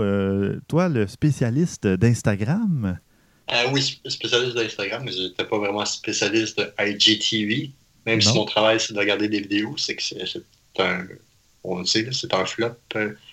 Donc, euh, le bouton qui donnait accès dans l'application Instagram au, à la télévision IG euh, disparaît. Parce qu'ils disent que personne clique là-dessus, puis que de toute façon, le monde le voit déjà sur les, les profils des gens, mm-hmm. sur le fil, euh, dans, la section Explore, donc ils ont décidé d'enlever ça. Puis plusieurs journalistes experts pensent que c'est le début de la fin IGTV qui allait disparaître de plus en plus. Entre autres, euh, ils ont sorti une application, personne n'a téléchargé, qui était différente, qui avait 1,1 million de téléchargements en plus d'un an. Puis des vidéos qui sont vraiment virales, si on peut dire ainsi, c'est 200 euh, 000 vues. Donc, euh, le bouton de IGTV va disparaître. Puis, ça me fait penser à quelque chose aussi en même temps, c'est que la messagerie Instagram devrait être prochainement offerte sur euh, l'ordinateur. Ah. Hmm. Il va aider beaucoup des CM et de ce monde, des influenceurs. Ben oui, parce que taper toujours sur son téléphone, ça devient un peu lassant à la longue. taper sur un clavier, ça va permettre de répondre beaucoup plus rapidement, soit aux, aux, fans, aux amateurs des pages professionnelles ou euh, justement aux amateurs, euh, ben, aux fans des influenceurs, etc. Ou juste à nos amis carrément, pour ceux qui passent par Instagram. Euh, ça peut toujours améliorer le processus. Oui, travailler sur l'ordinateur, c'est pas mal mieux que sur, sur aussi le téléphone côté économie et tout. Donc, oui, oui, oui. ça va faire moins de temps mm Beaucoup, oui. Deux autres euh, petites nouvelles rapides de, mon côté, euh, côté euh, matériel. Il y a Pentax, Pentax qui n'est toujours pas mort, qui lance l'objectif D, le Pentax D, donc pour la monture FA 70-210 F4 ED SDM WR. Alors, Patrick, je te laisse chercher tout ça. je vais aller faire des recherches. Évidemment, WR, on l'a parlé, donc c'est tropicalisé. Mais euh, sinon, euh, cet objectif-là, euh, on, se rappellera que, en fait, sort le 22 janvier, donc vient tout juste de sortir au moment de publier l'épisode. On parle d'un prix en Europe de 1200 euros, taxes incluses, ou environ 1100 dollars américains. Il n'y a pas beaucoup de détails, sinon qu'il y a une belle petite photo de l'objectif en question, du moins sur le lien que j'ai trouvé, moi, deux jours avant la sortie de, de, l'objectif. Donc, euh, on voit bien la, molette de, mise au point et euh, le petit bouton de, focus manuel et automatique qui est situé dans le bas, etc. Il y a un pare-soleil, évidemment, des trucs comme ça. C'est basé un petit peu sur euh, le modèle Tamron 70-200. Donc, c'est un, un petit peu bizarre. Là. Je sais pas trop euh, si Pentax est inspiré de Tamron ou. Euh, Un peu trop. Ouais, j'ai aucune idée. En tout cas, c'est. On verra au moment de la sortie euh, si on a plus de nouvelles que ça, mais. j'ai trouvé les lettres. Oui, ok, alors vas-y, on donc, ED, c'est la Extra Low Dispersion Glass, donc qui réduit les aberrations colorimétriques. colorimétriques. Mm-hmm. Puis le SDM, c'est les Supersonic Drive Motors. Ah, donc des moteurs euh, silencieux, euh, c'est ça. Et, rapides. Ben, il y avait ça, mm. hein, les fameux. Euh, il y a les Step Motors chez Canon qui ressemblent un petit peu à ça. des, moteurs qui, qui sont plus doux un peu, disons, sur la, mise au point et compagnie. donc, ça, Très utile en vidéo, notamment quand on veut changer notre mise au point. Oui, et, qui soit justement très peu silencieux, euh, très peu mhm. euh, bruyant pour justement éviter d'avoir du bruit dans notre vidéo là, quand on mhm. filme. Euh, parce que bon, c'est pas tout le monde qui a un micro séparé de l'appareil photo nécessairement. Ou même si on a un micro monté sur le sabot, ça pourrait capter quand même un petit peu le son de, mhm. la mise au point avec un objectif qui n'est pas conçu pour ça. Sinon, autre sortie, un objectif fisheye de la marque Laowa un 4 mm f2.8 qui sort pour les montures. Euh, oui, 4 mm pour Sony, Canon et, Patrick, tu seras heureux, Fuji. Donc, ah. ouais, c'est. Le 4 mm sur APS-C, c'est peut-être plus comme un 6. Oui, ça serait à peu près. Pour les autres, c'est du plein euh, format. Euh, en fait, c'est pour c'est Sony E, donc Canon M et Fuji X, les montures. OK. C'est peut-être APS-C. oui, c'est APS-C ou micro 4 tiers parce que Sony E, c'est la monture pour, euh, disons, les, euh, les A6000 et compagnie. Là. Donc, Canon EF aussi, oui. en fait, c'est même pas EF, c'est M. Donc, c'est pour le modèle EOS M seulement. Ben, en fait, il y en a plusieurs modèles, là, mais c'est pas pour les nouveaux le Canon EOS R, puis c'est pas pour les, appareils réflexes non plus. C'est vraiment. Euh, donc, oui, effectivement, il annonce ça comme étant un 4 mm, mais c'est environ un 6 ou 6,2-3 mm, quelque chose comme ça. Ça reste vraiment intense. Oui, oui, oui. C'est. Ce, genre d'objectif-là, il faut vraiment que tu sois euh, de niveau et euh, parallèle à l'horizon, parce que sinon, ça va déformer carrément tes lignes d'horizon. Mais c'est quand même intéressant de voir qu'on aille aussi large que ça euh, au niveau de, d'une focale. Imagine ton dôme avec ça, là, ce serait fantastique. Oui, un 4 mm dans le dôme, là, on aurait sûrement les trois quarts du dôme euh, en se tenant à, l'entrée. Ça, ça serait assez impressionnant. Ils disent que c'est un champ de vision de 210 degrés. Wow! Oui, bon, tu vois. Et 210 degrés, c'est euh, justement la surface euh, d'affichage des projections dans le dôme. Donc, euh, au niveau de la hauteur, en tout cas, là, pas au On niveau. A trouvé ton objectif. C'est ça. Non, mais au, niveau de, disons, horizontal ou paysage, c'est du 360, mais au niveau, si tu regardes en hauteur, c'est du 210 degrés dans le dôme qui est représenté d'un endroit à l'autre. Donc, si tu es couché sur le dos, avec cet objectif-là, techniquement, tu pourrais capter le dôme au complet vu que c'est 210 degrés. Tu pourrais filmer pour être projeté dans le dôme, peut-être même. Peut-être. oui, oui, oui. Euh, bon, euh, c'est assez. Les nouvelles, hein, ça fait quand même pas mal. Il y en avait une demi-douzaine. Euh, avant de passer au topo de la semaine, je vous rappelle que vous pouvez nous suivre et vous abonner sur Apple Podcast, Google Play, TuneIn Radio, Spotify, Stitcher et on est même diffusé à choc.ca, la radio de l'UCAM à Montréal. Donc, euh, il y a vraiment euh, tout plein de moyens pour nous suivre et euh, être avisé aussitôt qu'un nouvel épisode est, publié finalement. Donc, allez nous mettre aussi une petite note. Ça nous fait toujours plaisir de recevoir les avis des auditeurs et auditrices. C'est un peu notre salaire finalement, hein, parce que, rappelons-le, on le fait de façon tout à fait gratuite et bénévole, par pur plaisir. Donc, ah oui? Oui, oui, oui. Le correspondant à l'étranger. Ah oui, c'est ça, euh, oui. Il y, a, un bonus de distance en plus. C'est ça. On paiera ton interurbain, euh, ton appel outre-mer par Skype. Euh, oui, c'est ça. Donc, ben voilà. on vous invite aussi à parler de nous. Si vous connaissez des gens qui s'intéressent à la photo ou à la vidéo, donnez-leur le lien pour venir découvrir le podcast objectifnumérique.com. Et vous pouvez nous faire parvenir vos questions, commentaires et suggestions à l'adresse podcast à objectifnumérique.com. Patrick, tu vas enfin démystifier le fameux 4-2-2 dont on parle depuis l'année dernière. Là, je fais exprès, là, je joue sur les, chiffres et les mots, mais ça fait quand même quelques épisodes euh, qu'on parle de, du 4-2-2 en vidéo. Et là, même François qui est venu nous rendre visite n'a pas voulu. J'avais plein d'espoir, moi, quand j'ai hein? entendu que François était là. Il n'a pas voulu se lancer. Non, mais en fait, François est venu parce qu'il voulait euh, participer aux discussions et tout ça, mais il ne voulait pas préparer nécessairement tout un gros uh-huh. topo euh, technique et tout ça. Il l'a dit lui-même, c'est assez. Euh, en, bon, en bon anglais, c'est assez dry, c'est assez sec comme sujet.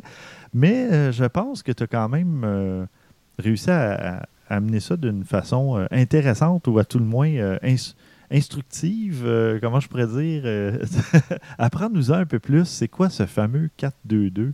évidemment, il y a d'autres chiffres, c'est celui que moi je, je présente depuis le début, là, mais évidemment, ça signifie quelque chose et il y a d'autres variantes de ça. Là. En fait, c'est 4-3 oui, en trois dimensions. Avec une troisième dimension. Mais de manière courte, claire et non ennuyante, mm-hmm. je vais essayer de vous expliquer ça. Donc, euh, allons-y d'une façon très euh, personnelle. Fermez les yeux et imaginez deux lignes horizontales de 4 pixels chacune, une au-dessus de l'autre. Donc, vous les voyez, ça fait donc 8 pixels. Ouais. 4 en haut, 4 en bas.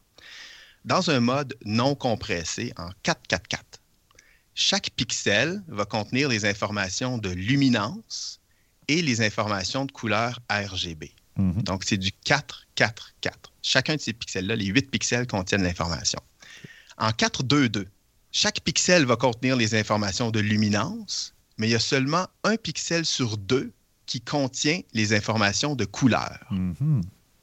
Donc, là, on se retrouve avec 4 pixels qui ont les informations de couleur, mais les 8 ont les informations de luminance. Et en 4, 2, 0, Mhm. Chaque pixel contient les informations de luminance, encore une fois, mais c'est seulement un pixel sur quatre qui contient les informations de couleur. Donc, il y a ah. seulement deux pixels dans les huit qui contiennent les informations de couleur. Et c'est grâce au pixel précédent ou à celui de référence que la bonne couleur va s'afficher. Et comme notre cerveau perçoit plus la luminance que la couleur, Mhm. ben, on ne s'en rend pas compte. Ça permet d'avoir des algorithmes de compression où le fichier est plus petit, c'est plus facile à écrire sur une carte mémoire euh, sans, sans avoir besoin de, de vitesse incroyable. Et euh, l'impact est, est assez... euh, on ne voit, on le voit pas à plusieurs endroits. Par exemple, là où ça peut faire une différence, c'est dans des dégradés de couleurs ou dans des scènes très complexes dans lesquelles on essaie de, de faire de- du color grading là, ou de, de l'étalonnage colorimétrique pour Oh, Stéphane. deux morceaux de robot pour euh, la traduction. Donc, euh, la plupart des appareils euh, photo qui font aussi de la vidéo peuvent faire du 4.2.0. Mon Fuji, c'est le cas. Euh, et euh, il fait du 4.2.0 interne, mais avec un enregistreur externe, je peux faire du 4.2.2. Et il y a aussi la notion dans tout ça de 8 bits et de 10 bits. Parce qu'on peut avoir du 4.2.2 8 bits, 4.2.2 10 bits. Euh, 8 bits, 10 bits, c'est un peu comme en photo. Donc, Mhm. euh, en 8 bits, chaque couleur a 256 tons. Mhm. Donc, euh, RGB, trois couleurs, 256 fois 256 fois 256, ça donne un total de 16 000 couleurs.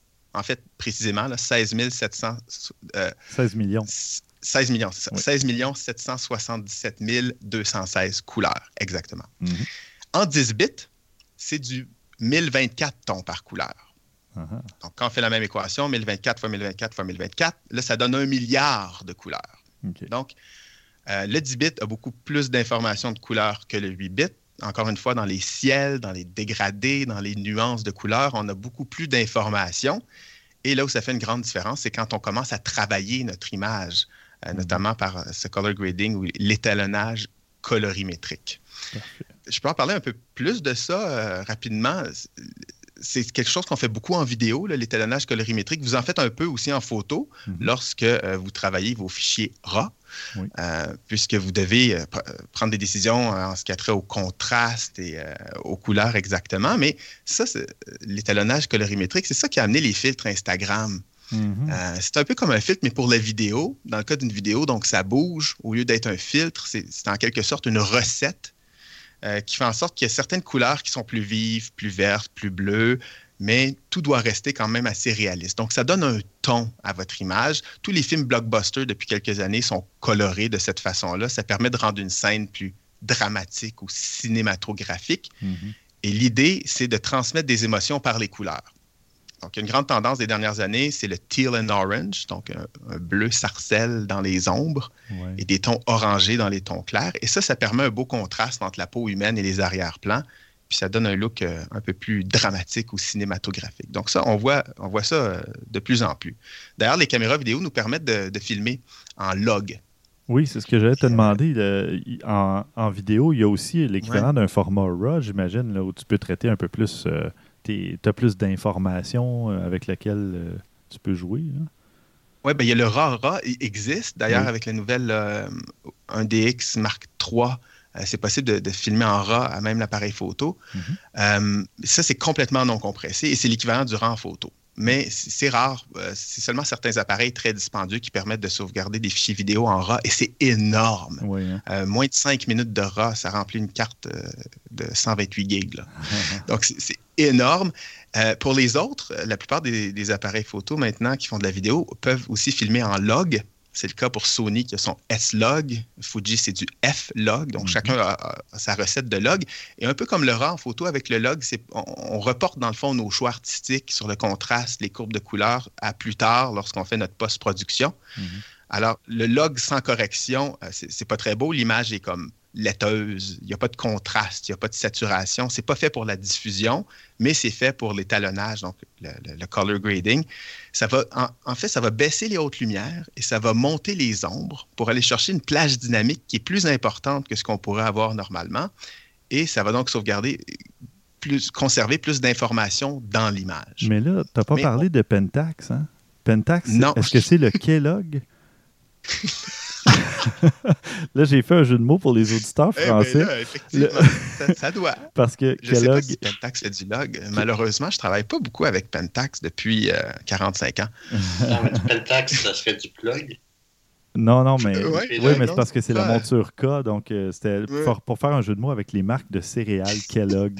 Je ne sais pas s'il y en a en, en Europe, mais aux États-Unis, au Canada, c'est une marque euh, très connue. Donc, euh, c'est- c'était juste pour faire le, le petit jeu de mots. Le premier de l'année 2020, Ben d'ailleurs. oui!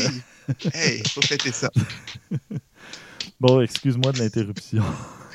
Non, ça va. J'avais pas mal fini ma courte explication simple et non compliquée. Là. Donc, euh, l'idée dans le log, c'est qu'on on- on choisit après, au moment du montage, ou même après le montage, quel ton on veut donner à l'image, puis adapter avec chaque scène le bon contraste et la bonne colorimétrie. Mhm. Ça permet une meilleure liberté artistique. Un peu comme le fait que les, les photographes développent, euh, en parenthèse radiophonique, numériquement leurs photos RAW. Ouais. Donc, on va étalonner euh, les couleurs en vidéo. Donc, ça ressemble un peu à ce qu'on fait en photo. Ça représente plus de défis. Les fichiers sont énormes aussi Mhm. euh, quand on parle de 444 ou même de 422. D'ailleurs, euh, la Fuji X-T3 avec ses 400 mégabits par seconde en 4K, Mhm. euh, elle a eu raison de mon ordinateur qui n'avait que 3 ans et qui était très performant. Ah oui. Et, euh, je viens tout juste de devoir m'en acheter un nouveau parce que c'était impossible de travailler avec ça Oh, euh, à, à son état brut. Mais c'est principalement le codec euh, H265 qui est le problème. Ah oui, OK. Ouais, c'est la suite du H264, là, Mhm. le, le- le MPEG qu'on connaît bien. euh, tous les films piratés sur Internet sont, sont dans ce format-là, H264. Là, il y a le H265 qui est sorti, mais euh, la compression est beaucoup moins euh, facile à décompresser. Donc, quand on travaille dans un logiciel vidéo en H265, 65, ça demande beaucoup plus de, de puissance de processeur.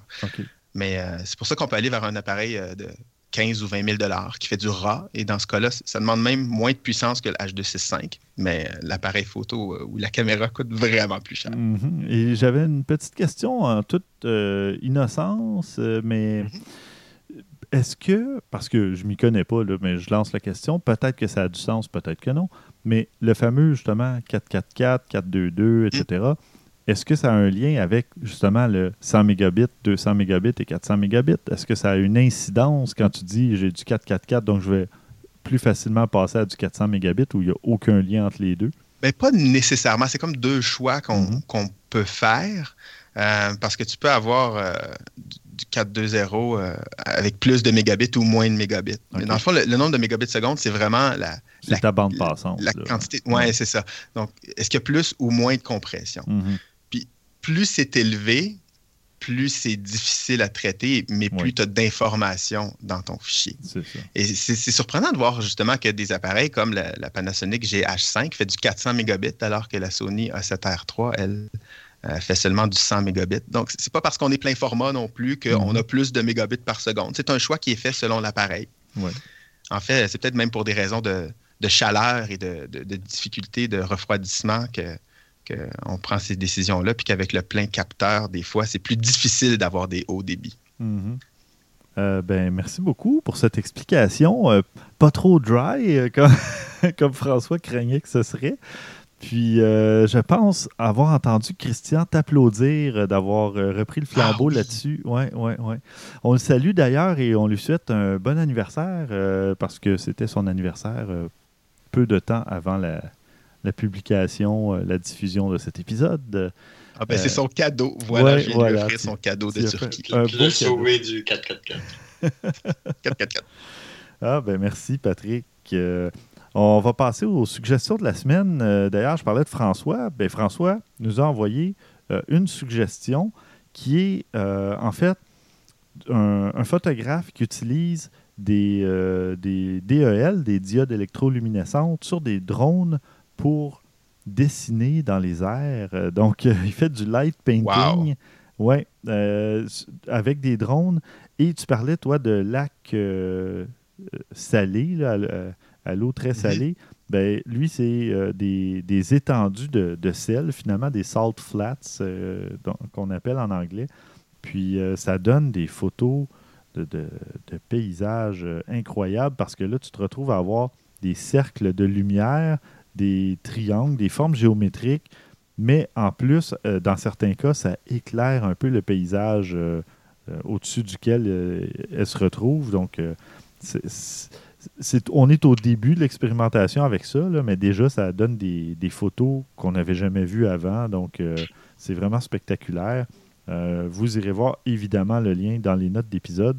Mais c'est magnifique, je suis en train de regarder, là. Wow! Évidemment, c'est des photos à longue exposition, donc j'imagine que c'est au moins des au moins des 30 secondes, une minute et plus, le temps que les drones se déplacent pour soit illuminer la scène ou euh, faire des formes euh, géométriques ou des lignes dans le ciel. oui, vraiment. C'est vraiment le même style de lac de sel, mm-hmm. comme euh, ce dont je vous parlais. Là. Bon. Donc, ça donne un, un, sol qui est complètement blanc ou qui est comme crevassé, là, puis ça a des mm-hmm. allures de, de lune un peu, là, des fois. oui, c'est ça, un paysage extraterrestre un peu. Là. En tout cas, qu'on n'est pas habitué de voir, à tout le moins. Donc, voilà, ben écoute, euh, tu avais aussi des suggestions pour nous. Tu parlais, euh, tu parlais de YouTubeurs euh, tout à l'heure. Ben, en fait, ben, on parlait un peu, Maxime et toi surtout, de, de YouTubeurs ou d'influenceurs, mais toi, tu nous en suggères quelques-uns. Oui, si vous parlez anglais, il y en a deux euh, qui sont très intéressants et ce sont deux Canadiens. Les, Canadiens euh, sur YouTube, euh, dans, le monde de la vidéo, mm-hmm. puis des tutoriels ou des vidéastes sont très prolifiques. mon préféré de tous les YouTubers, c'est Gérald Undone. OK. Gérald Undone, je crois qu'il est à Kingston, lui, en, Ontario. Puis c'est un YouTuber qui, qui va démystifier des sujets, mais comme aucun autre geek ou même nerd vidéo n'ose le faire. Euh, c'est un jeu de mots aussi avec son nom, Undone. Donc, il va mhm. vraiment euh, démystifier le sujet du début à la fin. Puis, euh, il va dans un jargon technique incroyable, dans des détails vraiment fascinants. parfois, je dois regarder ces vidéos deux ou trois ou même quatre fois pour comprendre tellement l'information est dense. Mhm. Mais c'est une source d'information incroyable. Il est souvent cité d'ailleurs par des YouTubers euh, américains, comme euh, lorsque, eux euh, font un tutoriel, ils disent Ah, si vous voulez comprendre ça, ben, allez voir ce que Gerald Undone a fait. Et c'est de loin mon, compte favori sur YouTube. Si vous ne le connaissez pas, ça vaut vraiment la peine d'aller l'écouter ou le, regarder. Mm-hmm. Et il y en a un autre qui est comme à l'autre opposé du spectre. Et c'est drôle parce qu'ils sont amis, les deux, ils font des collaborations à, l'occasion. Ah il s'appelle Camera Conspiracy. Et lui, sa force, c'est de rechercher l'appareil photo parfait. En fait, il recherche un appareil principalement pour faire de la vidéo, mais il recherche the perfect camera, donc mm-hmm. l'appareil parfait. Et on le suit dans sa quête. Euh, il va essayer plusieurs appareils. Il, il nous montre vraiment le, le, brut de ses essais. Euh, il filme principalement des pigeons puis des écureuils dans les parcs euh, en ralenti à 120 images par seconde pour nous montrer les capacités des appareils. Et il est très drôle. Il est beaucoup dans, dans le sarcasme. il rit souvent des photographes d'ailleurs. en disant que les photographes se concentrent beaucoup pour une seconde et prendre leurs photos, alors que les vidéastes, eux, euh, euh, font vivre les moments et tout ça. Donc, c'est très, très divertissant. C'est très drôle à prendre avec des pincettes, bien sûr, vous le mhm. comprendrez dès avec, le début. Avec un grain de sel, on parlait de sel tout à l'heure. Oui, ben c'est ça. Avec, oh, deuxième jeu de mots de l'année. mais oui, mais en même temps, j'ai appris beaucoup de choses grâce à lui. Et, et ça fait à peu près deux ans que je le suis, puis on suit son cheminement. Au début, ses vidéos étaient vraiment horribles. Et là, un jour, il a commencé à s'éclairer. Et là, il a changé de boîtier. Et là, il y a une profondeur de champ. Et ah. donc, euh, c'est vraiment intéressant de suivre en même temps son processus, mais il nous met vraiment les tests bruts de, tout ce qu'il teste avec, euh, avec beaucoup d'humour. Donc, il y a ces deux-là en anglais. Puis en français, euh, un que j'aime beaucoup, c'est Olivier Schmitt. il est en Alsace, en France. Et euh, il fait moins de vidéos dernièrement. C'est souvent le, problème avec les YouTubers. Hein, S'ils deviennent populaires mhm. tout à coup, euh, ils travaillent un peu plus. Ils travaillent plus sur des euh, collaborations, des partenariats, tout ça. Puis, ils nous font un peu moins de tutoriels. Ça, arrive vraiment presque avec tous les YouTubers. Même à un certain moment, ils, commencent à faire des vlogs puis nous parler de leur vie, ce qui m'intéresse moins que les tutoriels. Ben, je ne m'étais pas rendu au vlog, mais je fais un petit parallèle, évidemment, à une autre échelle. Mais euh, mon propre euh, blog, euh, Le Technophile, à l'époque, quand j'ai mhm. commencé à écrire pour justement Canoë, Sympathico, Branchez-vous, etc., Euh, disons que le blog était pas mal moins actif, euh, donc je peux très bien comprendre que les youtubeurs aient moins de temps pour leur chaîne euh, quand ils commencent à avoir des contrats, parce qu'évidemment, ben, il faut se nourrir, il faut se loger. puis, leur but, c'est d'en vivre. Alors, eh je, suis content pour lui parce que ça semble bien fonctionner. Mhm. Je suis un peu triste parce que j'ai moins de tutoriels, mais si vous allez dans sa chaîne YouTube, Olivier Schmidt, et vous descendez un peu plus bas, il y a tous les concepts de base en vidéo. Même ah, comment calibrer son écran pour avoir de bonnes couleurs, la colorimétrie, tout ça. Ah. Donc, euh, c'est vraiment intéressant. Super. Ben, merci beaucoup pour tes suggestions. J'ai hâte d'aller voir ça. Puis toi, Maxime, tu en as quelques-unes pour nous euh, en terminant? Euh, oui, j'en ai trois rapides. On va commencer par qu'est-ce qui arrive quand on publie une photo 300 fois sur Instagram? Donc, on la publie, qu'on la republie, qu'on la republie, et ainsi de suite. Mhm. C'est un Autrichien qui s'appelle Yannick Entremont. En tout cas, je ne sais pas comment le prononcer. Puis il a fait ça pour montrer, entre autres, la compression d'Instagram, pour montrer l'effet de la, de la perte de qualité de photo par photo sur un mm partagé. Donc, c'est comme un peu un téléphone arabe, en quelque sorte. Euh, ou moi, qu'est-ce que, ce que ça faisait penser, c'est aussi c'est, euh, la dilution un peu l'impact d'une image virale. C'est quand on voit une, image sur euh, un mème ou peu importe euh, sur notre fil de Facebook et qu'on la recroise et qu'on la recroise, on porte de moins en moins attention à la photo. Hein. Euh, hmm. Beau parallèle. Un, grand, un grand problème qui, qui m'affecte, dans ce problème, dans, ma vie de tous les jours, parce que le fil, fil, Facebook, il défile longtemps. Mm-hmm. Donc, il y a ça, vous pouvez voir le petit, le petit processus, il y a un site euh, sur ce site web, bien sûr. La deuxième affaire, c'est une c'est un photographe new-yorkais qui s'appelle Noah Kalina, qui a fait une des premières vidéos virales de l'histoire de YouTube. Il a publié sa photo en 2006. YouTube est paru en 2005. C'est une, on, a, on en a vu beaucoup. Il y a même un Québécois ici qui a eu beaucoup de succès. C'est une photo par jour, un portrait de soi-même. C'est une photo par jour. Mm-hmm. Donc, après ça, tu fais un time-lapse, tu peux voir l'évolution. Donc, en 2006, il avait fait euh, de 19 à 25 ans, donc de l'an 2000 à l'an 2006. Hmm. Euh, après ça, il a fait, il a bonifié, il a bonifié, il a bonifié. Puis, au début de l'année, de cette année, il a fait donc de 2000 à 2020. Donc, 20 euh, ans. Donc, on le voit passer de 19 ans à 39 ans. Donc, Quelle ah discipline de vie quand même hein? de, le faire chaque jour. oui. oui, mais c'est en même temps, c'est sûr qu'au début, il ne pouvait pas savoir ça, entre autres, en partageant, mais depuis, il est photographe professionnel, il travaille pour plusieurs compagnies, dont Disney, Levi's, Google, et ainsi de suite. ça, c'était en quelque sorte, c'est rien côté qualité de photo, c'est un portrait bien simple fait euh, devant, il est centré, et ainsi de suite, mais après ça, il est photographe de métier, puis ça permet donc euh, de décrocher beaucoup de contrats, mm-hmm. d'avoir une reconnaissance. Ça a été euh, diffusé au moment. Oh, il est à temps plein, il travaille pour Disney, pour Levi's, pour Google, euh, pour plein de compagnies. Puis sa vidéo avait été euh, parodiée par Ray Simpson, par, euh, je pense que c'était South Park, et ainsi de suite, donc par plusieurs médias qui avaient aussi partagé, parodié, et ainsi de suite. Donc, vous pouvez le voir, donc il y a 20 ans d'évolution, de passer de, petit cul à cancer des rides. bon, super. Puis, pour euh, finir, c'est vrai que les deux premiers, j'avais pas réalisé, mais il y avait un certain lien, en quelque sorte, euh, republier la photo 300 fois par jour. Euh, mais à la fin, c'est complètement autre chose. C'est des portraits surréalistes de Ben Zink, qui est un photographe new-yorkais dans la vingtaine. mais il fait juste des photos dans la nature, c'est des photos un peu surréalistes, un peu anxiogènes.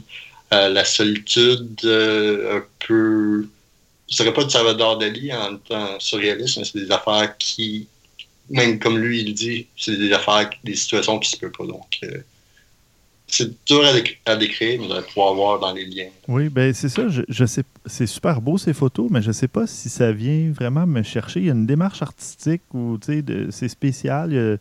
Il y, a, une démarche, en tout cas, il y a, il y a quelque chose qui, qui rend ces photos spéciales. Euh, je ne sais pas si ça m'interpelle autant que justement un portrait, même s'il y avait une mise en scène quelconque. Euh, parce qu'il y a toujours un, élément, on dirait, qui est justement qui est surréaliste, donc, ou qui est impossible ou improbable, ou euh, peut-être parfois même dérangeant un peu.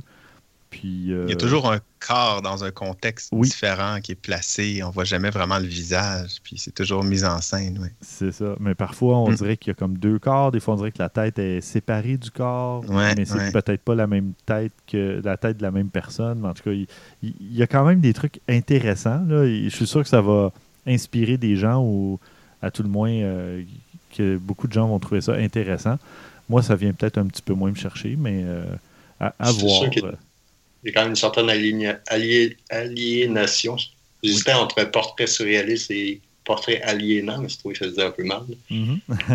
Ali- Aliénation dans son, dans son démarche, donc euh, c'est sûr que ça repousse, mais Bon, c'est bien. parfait. Eh, mais tu étais quand même dans le portrait pour tes trois suggestions. Il il y avait... Ah. Ouais, c'est juste que. Ah, en même, en même temps, lui, avec Benzine, c'est euh, la face, la face s'efface en quelque sorte aussi, à même euh, Mhm. comparé au premier. donc. Eh, C'est vrai, hein? c'est fort. Wow. C'est fort. Mais pas à cause de la mais- Eh ben, merci beaucoup. Merci Maxime. Et merci Patrick. Euh, ce fut fort agréable. Euh, je sais pas. euh, je, moi, j'ai envie de te réinviter euh, pour parler d'autres trucs. On parlera Mais peut-être ça me ferait plaisir. de- de- La logistique est un peu compliquée. Moi, moi Oui. je suis le matin, je suis dans le futur. Vous autres, vous Mhm. êtes le soir, mais on arrive quand même à le faire. Ben oui. on verra. Peut-être que justement, les astres s'aligneront de nouveau, puis on pourra euh, discuter. Peut-être pas attendre euh, justement 100, 116 euh, épisodes. je sais plus trop. ça, donnerait quoi, 2027 euh, Ouais, à peu Ouais, près. ouais. euh, Je sais pas où je serais 2025 au moins. rendu. Non, non, mais on, on refera ça plus, plus tôt que ça. Et euh, ben, c'est parfait. Est-ce qu'il y a un endroit où justement on- les gens peuvent te, te suivre ou te découvrir? Est-ce que tu voudrais. euh, Oui, c'est un peu paradoxal parce que depuis que je suis à mon compte, je suis beaucoup moins présent sur les réseaux sociaux. ben, c'est très correct aussi. Ça devrait être l'inverse. L'inverse, comme journaliste, j'étais très actif. Euh, Mhm. J'ai un compte Instagram. Oui. Euh, je suis pas assez euh, assidu, mais quand même, euh, il y a d'ailleurs des photos là, du lac de sel et des flamants roses. Bon. Euh, donc, euh, vous pouvez me suivre sur Instagram. Tu vois, je me souviens même pas de mon nom par cœur. Je On va le c'est- mettre. C'est Patrick Pilon. C'est Patrick Pilon. OK. Euh, J'avais anciennement ici Patrick Pilon quand j'étais à Radio-Canada, mais Ah, là, ben je l'ai oui. enlevé là, ici. Donc, c'est Patrick Pilon sur Instagram. euh, si Ah, mais là aussi, euh, ça serait là-bas, Patrick Pilon. Oui, ça serait là-bas. C'est ça. C'est plus ici. là, je suis rendu là-bas. Parfait. Ben, on va mettre le, le lien de toute façon dans les notes d'épisode. comme ça, les gens pourront te trouver facilement. Euh, au prochain épisode, euh, j'ai retardé un petit peu, mais je vais vous parler d'un téléphone que j'ai testé euh, en décembre, le LG G8X Think Dual Screen, donc un téléphone à écran double. Je vous dirai ce que j'en ai pensé. On va parler d'un nouvel appareil Nikon, de Leica qui annonce aussi un, appareil assez, assez spécial, très très qui offre une grande netteté euh, à, suivre de ce côté-là. Et puis, ben, on va avoir tout plein d'autres sujets. Euh, moi, je vais vous parler, comme je l'avais mentionné, de photos que j'ai faites dans le dôme euh, récemment, dans le cadre de mon travail. Donc, ça va être un petit peu différent. Puis, ben voilà, Christian devrait être de retour parmi nous et nous devrions être tous de retour autour de la table, donc avec tous euh, un vrai micro. C'est super pratique Skype, mais euh, c'est toujours un petit peu plus laborieux au, au montage ou à l'écoute. euh, Un peu moins gens, fluide. Un, un petit peu moins fluide, mais en tout cas, je tenais à faire un épisode, surtout que Patrick était disponible et voulait bien se prêter au jeu. Je trouvais ça vraiment important de, de faire un épisode malgré tout, même si la, la qualité audio était peut-être pas tout à fait au niveau habituel. Donc, euh, ben, Et pour... Christian nous parlera de 4-2. Oh non, c'est fait. ça. Oui, c'est fait, c'est fait. Christian est libéré. On va lui trouver un un autre défi, Oui, c'est ça, j'allais dire.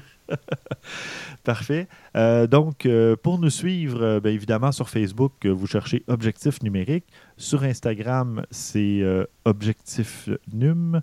Sur Twitter, au numérique. Et évidemment, comme je le mentionnais un peu plus tôt, vous pouvez nous écrire directement par courriel à podcast à objectifnumérique.com. Et on se retrouve donc dans quelques semaines, comme à l'habitude. D'ici là, à vos déclencheurs.